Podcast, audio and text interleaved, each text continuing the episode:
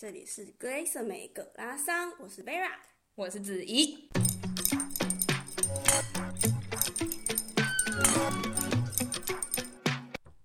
Hello，大家好，欢迎回到我们格拉桑。这集我们邀请到了 Min 来跟我们分享他的职涯，还有就是 PM 到底在做什么。然后他是什么的 PM？因为其实大家可能不知道知不知道，就是 PM 可能代表的是两个不同的职位，还有就是在德国啊跟台湾求职跟工作上面哪一些不同？就请 Min 跟大家自我介绍一下。Hello，大家好，我是 Min，来柏林两年多，然后是先来念书的，来念 MBA，念完一年了之后我就找工作，找找找，然后去年十月开始上班，对。然后我现在在 Deliver Hero，A.K.A. Foodpanda 的母公司当 Product Manager。那我的 team 是在呃做 Rider App，就是外送员用的那个 App。然后我之前在台湾的时候，其实工作了四年多，那时候是在一个旅游比价网站，做的 title 其实是行销，但是因为公司比较小，所以做的行销也不是那种下广告预算啊那种的，就是做比较从网站的功能优化去。就是去获得更多的流量，然后那时候也做了一些 SEO 啊，或者小编、哩哩扣扣，反正就是做这些东西。嗯，所以你那时候其实也不是做 Product Manager 相关的工作，不是那个台那个工作不是纯正的 Product Manager。那所以你那时候呃，只是先做了这个工作。然后，那后来为什么你会到现在柏林，然后到现在这个职位呢？你是决定要先念书，然后再找相关的职位吗？还是你就是想说，哦，我就是之后就是想要找一个 Manager 工作，然后我就是想要在德国？没有哎、欸，其实一开始就是想要出国看看。嗯，那时候就反正就做了三四年之后，都觉得就是有点稳定，好像不知道。下一步要对，不知道是要干嘛，就好像好像开始退休了，就觉得这样好像不太对。我可以理解。然后什么？哎，那不然，然后那可是那时候觉得，如果我要直接找国外的工作，门槛有点高。嗯。就毕竟我不是商学院出，我大学念了一个很奇怪系，叫做森林系。我想说，哎，那不然我还是我先去洗一下学历啊。对。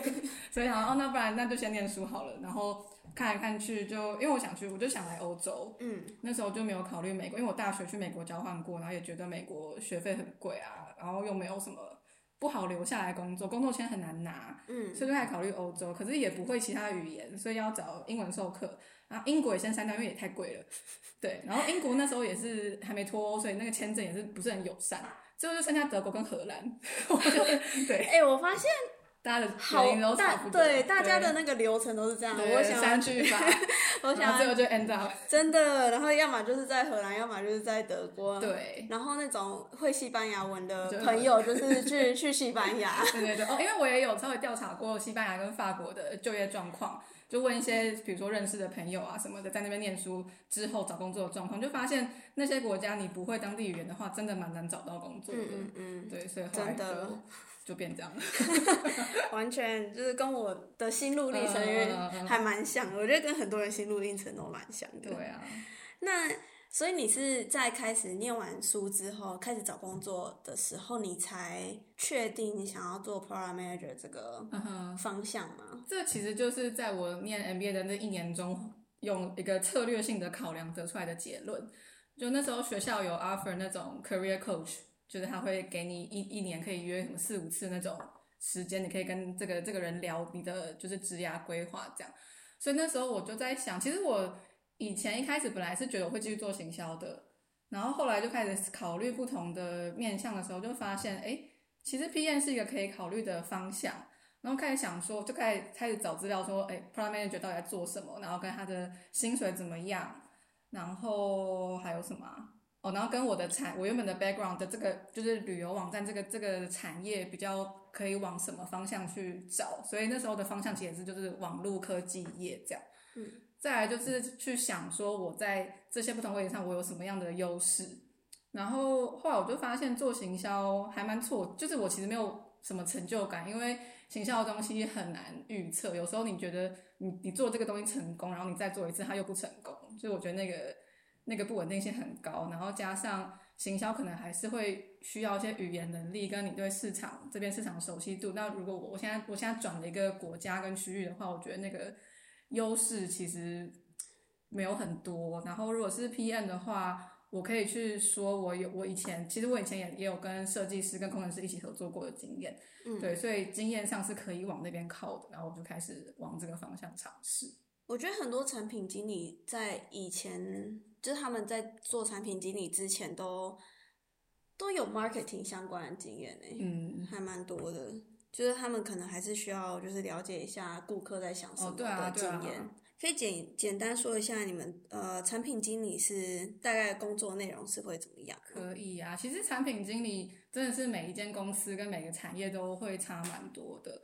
那以我的例子的话，我的工作我也不知道，每天都每天都在跟别人讲话嘛，就是沟通。反正我因为我可能要从好从从 team 的结构开始解释好了，因为我们。嗯，team 是我是主要就是工程师，我的 team 里面前端 iOS、Android 工程师，然后跟后端跟一个 engineer manager，就是他们工程师的主管，所以他是我他是我主要的合作对象这样。然后我的 team 管的是这个 app 的登录、登录流程跟一些身份认证的东西。对，所以我的工作就有点像是我要去设定我们的目标，就这一季可以做到什么。要做什么功能，然后为什么我们要做这个功能？我哪个要先做，哪个要后做，就要去做这些分析，然后再去跟不同的人敲时间，比如说设计师啊，什么时候可以有资源？跟分析师，我要看什么样的数据，我就要去跟分分析分析师合作，对，然后跟 tech，反正基本上我觉得就是各种合作吧，然后。等于是我们 team 的一个窗口，就是所有人想要问我们 team 相关的，就会跑来找我。所以我每天三不五时就会有一些不认识的人用 Slack 敲我，然后怎么有人找我啊？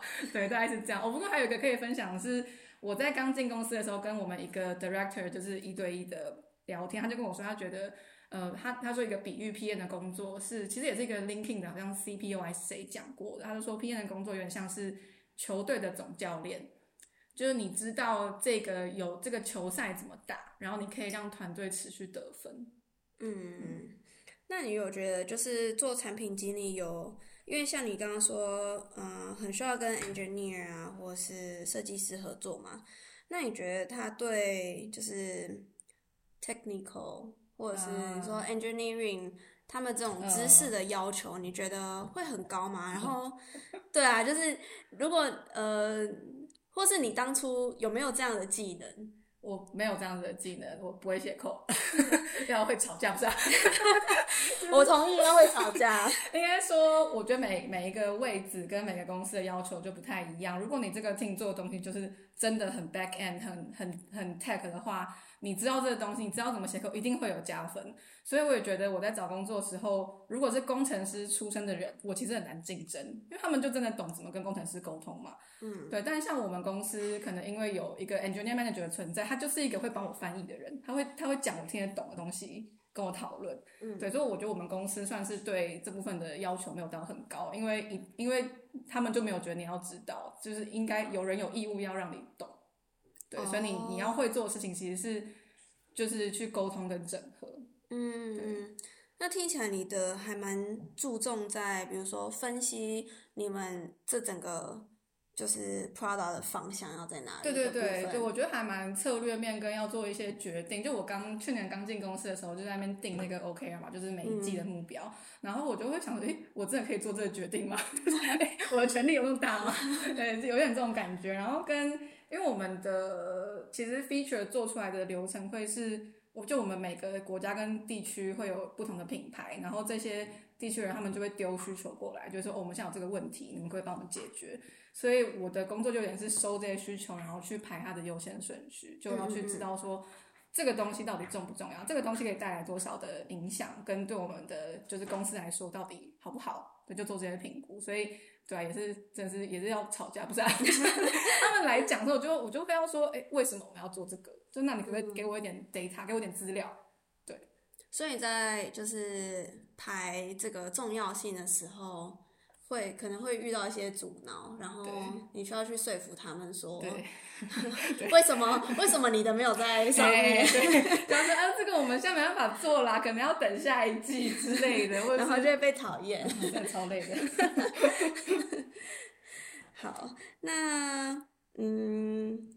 好，大概了解你现在在做什么。那不然我们也来聊一下，就是你怎么到这边的？啊，这是这个奇幻旅 程，真的很长一段嘛。我觉得应该也是，也是就是来这边念书，然后想要在欧洲留下来的人都会经过的一段，尤其是我觉得，尤其是不是工程师的人，哦、都会经历 的。是人生好好顺利、哦，好顺利哦，早 知道就学写程式了。恨 我自己不成才，真的，念什么念资管系还不会写程式，我对不起老师。哎、欸，好，反正我去年花了蛮长时间找工作的，前后是七个月吧，对，然后、嗯、反正就是一直投啊，一直投，一直被拒绝，一直投被拒绝，一直面试，一直面试。因为你那时候刚好也算是还在后疫情时期吧？对，哎、欸，其实那时候也很有趣的，那去年的时候。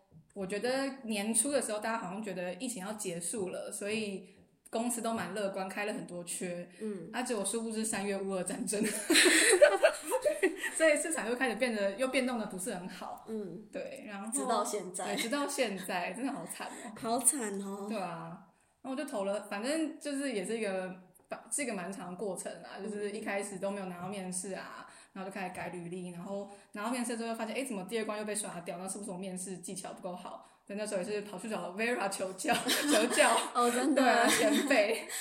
对，然后就一直练习面试，练习面试，然后最后最后也是很神奇的，就是这个工这个位置是我主管在 LinkedIn 上面找到我，他就说他他那天不知道为什么就看了一下，呃，有谁按我们公司贴文赞，然后点开来看谁在找工作。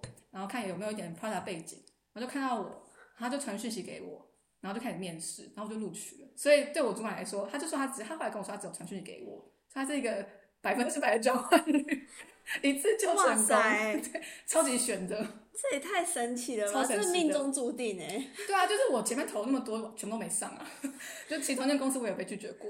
你要不要分享一下？就是我觉得可能对啊，就是像我们刚刚讲的，软体公司可能会比较。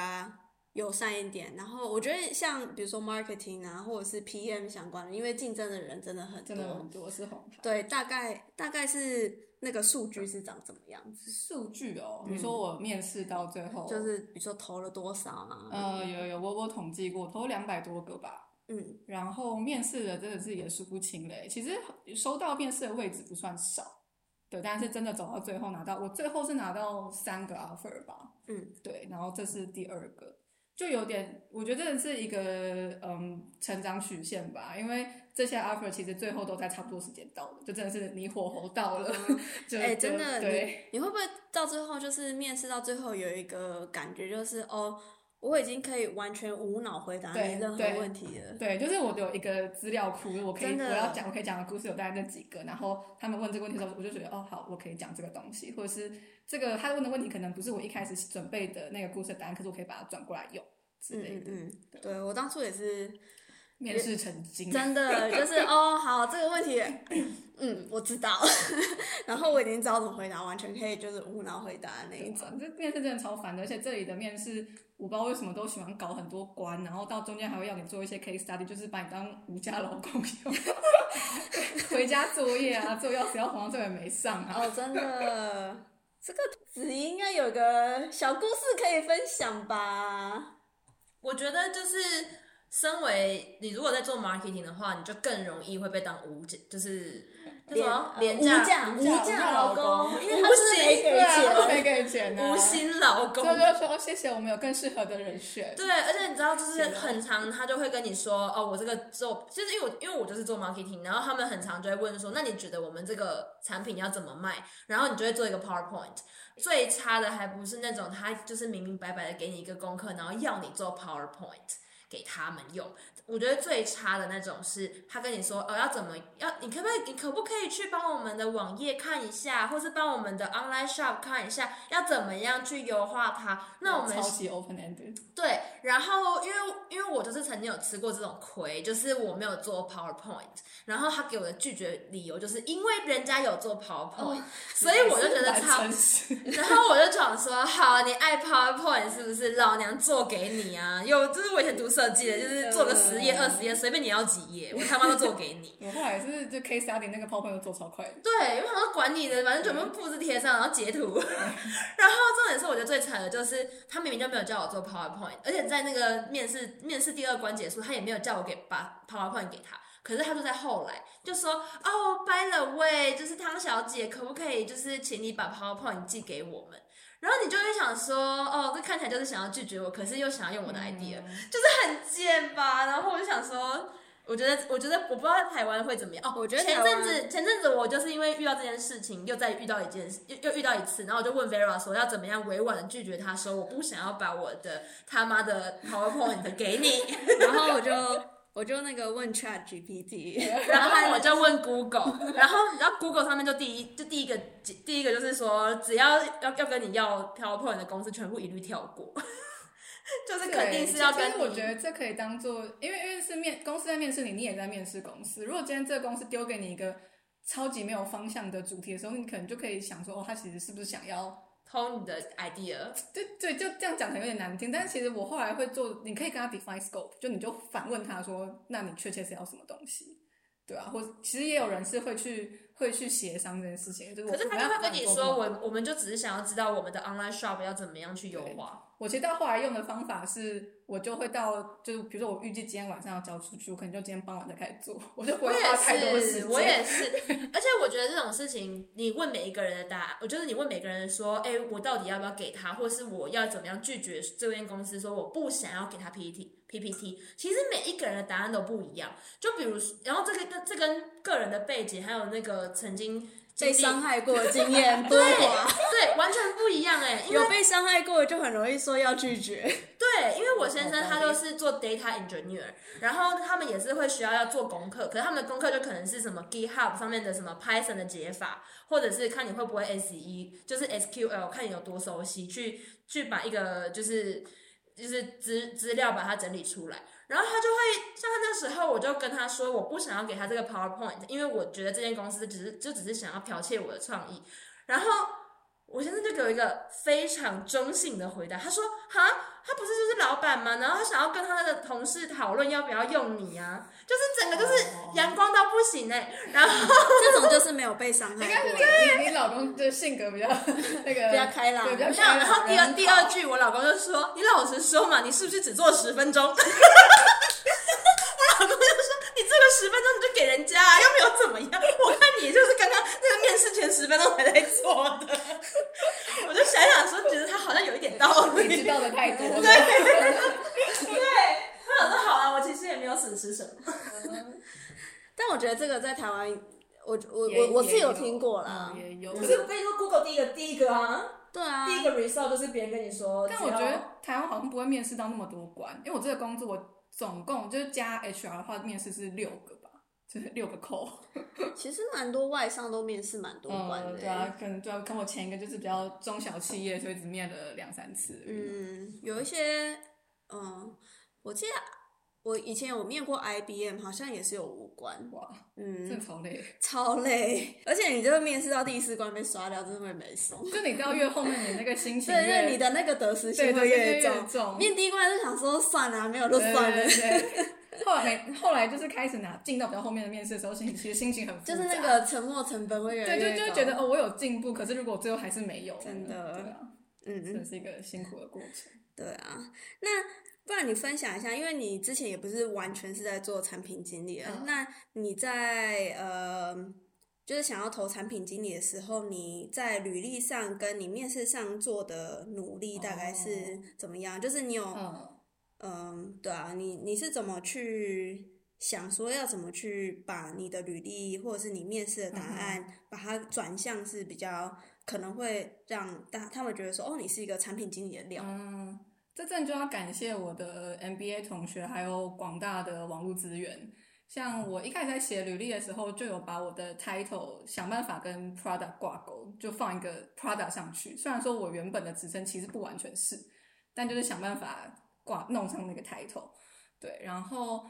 我就会，因为我的 MBA 同学里面也蛮多是 PM 出身的，然后加上台湾也有些朋友是，所以就会找各种找大家找别人帮我看我的履历啊，或是或是练习呃模拟面试。然后加上现在网络上其实也很多相关的文章跟 YouTube 影片可以看。嗯嗯，那你有觉得就是因为你在台湾也找过工作，然后在这边也找过工作，你有觉得差别在哪里吗？除了你刚刚说那个关数，嗯，比较不一样，但我觉得也有点难比较诶，因为在台湾找工作的时候，就是刚毕业，大学刚毕业，然后什么都不懂，就会觉得我我其实也什么都可以做。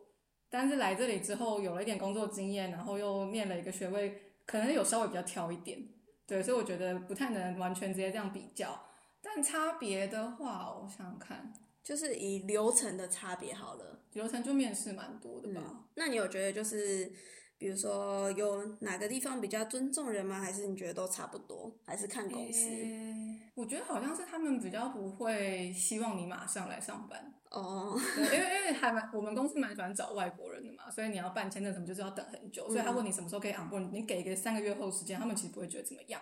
对，还有像这里的那个离职前预告期也是三个月。所以他们本来他们都会觉得这个就是一个合理的时间，然后不太会那种会希望你可以马上到职。可是我也觉得，因为我当时拿的是找工作签证嘛，它等于是可以直接用来工作。那我可以直接 on board 的话，我觉得有算是一个小小的优势。嗯，了解，因为他们就也不用帮你办签证，对，他们不用帮我办签证，然后也不用等。就因为因为公司可能也会设定说，我们这一季要达成要找到多少人的目标，嗯，对，所以我觉得我那时候可以干业绩，对，我最后可以拿到这个位置，这个可能也小小推了一把。哦，所以你是用你的找工作钱先开始工作，对对，哦，那还不错哎。但是我觉得你们可以这样做，是因为就是比较没有后顾之忧，是因为比如说像荷兰，像我之前有分享过，就是荷兰的硕士他有给你找工作签。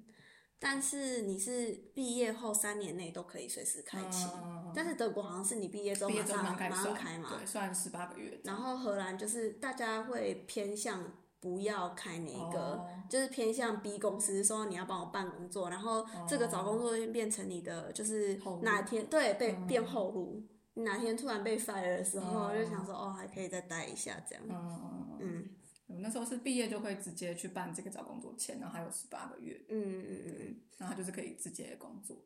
嗯，那你现在工作上感，因为你有在台湾工作也四年多嘛，嗯、然后在这边工作也一两年，一年还没一年，还没一年。那没关系，就就目前感觉上，你觉得工作的感觉上跟台湾有什么不一样吗？完全不一样啊。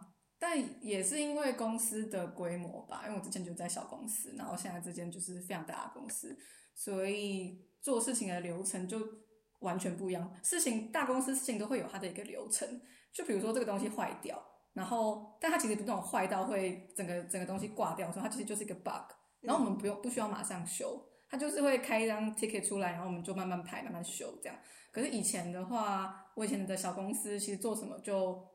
就真的蛮快，东西要上线，我就走到工程师旁边说：“哎、欸，这间可以帮我上线吧？”然后就上线，也太方便了吧！但现在就超麻烦，就是要要因为层层沟通，然后又到到每个国家地方，就是然后就要调时间，来来回回，这真的会搞超久的。